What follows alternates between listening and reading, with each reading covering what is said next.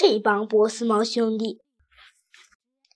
去佩凡哥哥的宠物医院换药的时候，佩凡哥哥解开包，检查我受伤的腿。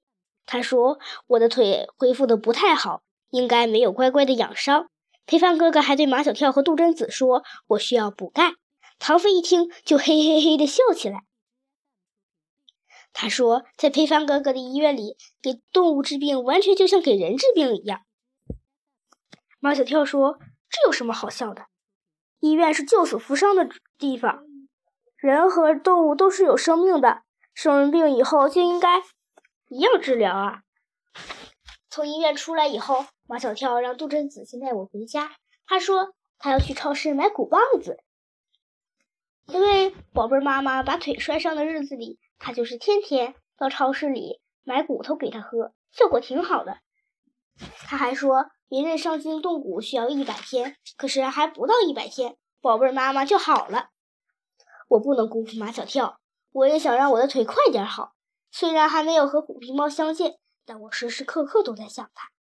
但我还是把这种强烈的思念之情控制住了，在马小跳家乖乖养了几天，乖乖的喝杜真子给我做的骨头汤。那油腻的汤真难喝呀，喝得我闷头闷脑。满嘴都是油珠子。过了几天，杜真子和马小跳又带我换药。这一次，裴帆哥哥说我腿恢复的很好。杜真子说这是他的功劳，因为他天天给我做骨头汤。马小跳却说这是他的功劳，如果他没有天天去超市买排骨，那杜真子拿什么来做汤呢？我也觉得我的腿好多了，我又想去那座红顶别墅。绿毛龟看出了我的心思，在天亮之前带着我离开了马小跳的家。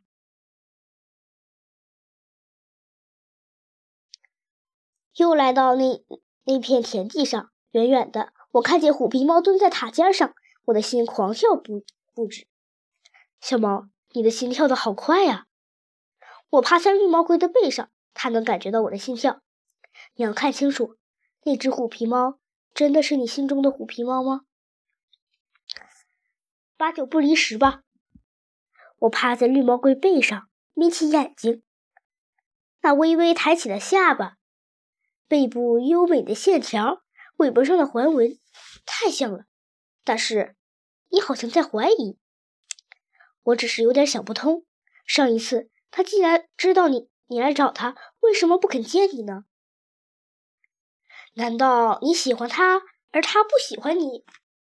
如果真的是这样，我会很伤心的。还有一种可能，就像上次在烟囱里遇到的那只虎皮猫一样，也许它也是一只男猫。唉，那天为什么不问问波斯猫呢？但是我们去别墅里问问波斯猫吧。绿毛龟驮着我向别墅走去。这时，有一个园丁走进了别墅的大门。就在大门即将关闭的一瞬间，绿毛龟一步跨了进去。园丁停下脚步，他似乎发现了什么。绿毛龟把身子紧紧挪进花丛里，我屏住呼吸，身子紧紧贴在他的背上。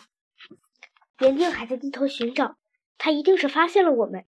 这园中的所有花草树木都是他亲手栽种的，他一定记得在花园里。它还没有绿毛龟背上那种柔软的青草，眼看就要被园丁发现了，波斯猫跑来了，它开始疯狂糟蹋起那些白玫瑰来。你疯了吗？园丁扑过去保护白玫瑰，波斯猫又迅速跑到远处去糟蹋那些白玫瑰。园丁骂骂咧咧的向前跑，追赶着波斯猫。你看见没有？波斯猫是故意把园丁引开，它在掩护我们呢。园丁消失了，波斯猫出现了。快跟我来，小猫！我天天都在等你，你终于来了。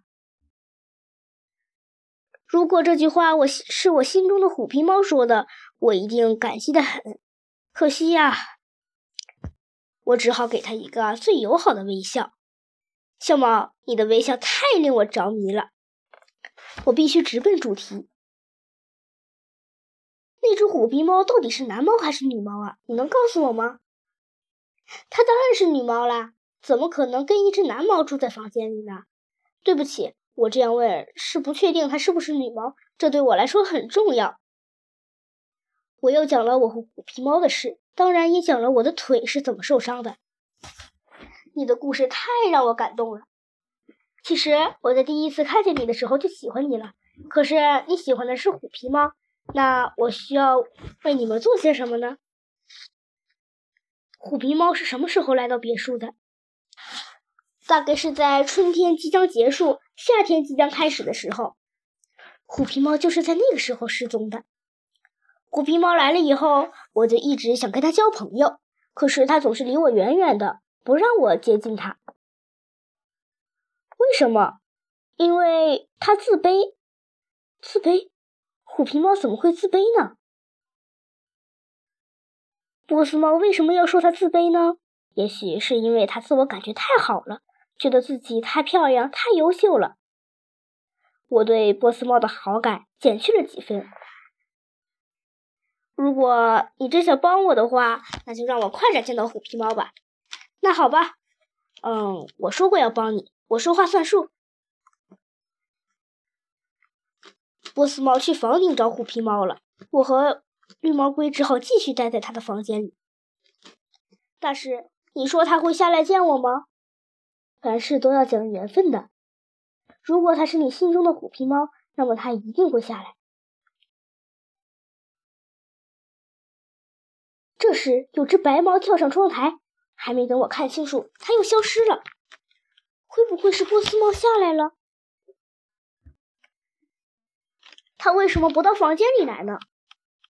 也许，绿毛龟好像有什么话说不出口。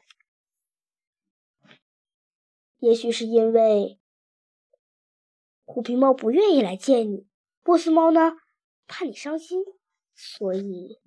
我还没来得及伤心，便看见窗台上突然出现了七八只白猫。我看清楚了，它们都是波斯猫，对我怒目而视，疯狂的大叫。怎么一回事？我十分诧异。我想起来了，波斯猫不是说过它有许多追求者？我想这些波斯猫一定把你当成追求者了，所以他们要跟你拼命。怎么会有这样的误会？兄弟们，你们误会了。我露出最友好的笑容。我我要说的话，他们根本听不见。波斯猫兄弟用头撞着玻璃，用爪子拍打了玻璃窗，然后争先恐后的跳下去，消失的无影无踪。紧接着，我看见园丁挥舞着大扫帚出现在窗口那里，原来是他把这群波斯猫兄弟吓走的。小猫，我们必须赶快离开这儿。园丁赶走了波斯猫，很快就会到房间里来的。我们逃了出来。绿毛龟真是料事如神。我们刚走出房间，园丁便挥舞着大扫帚进去了。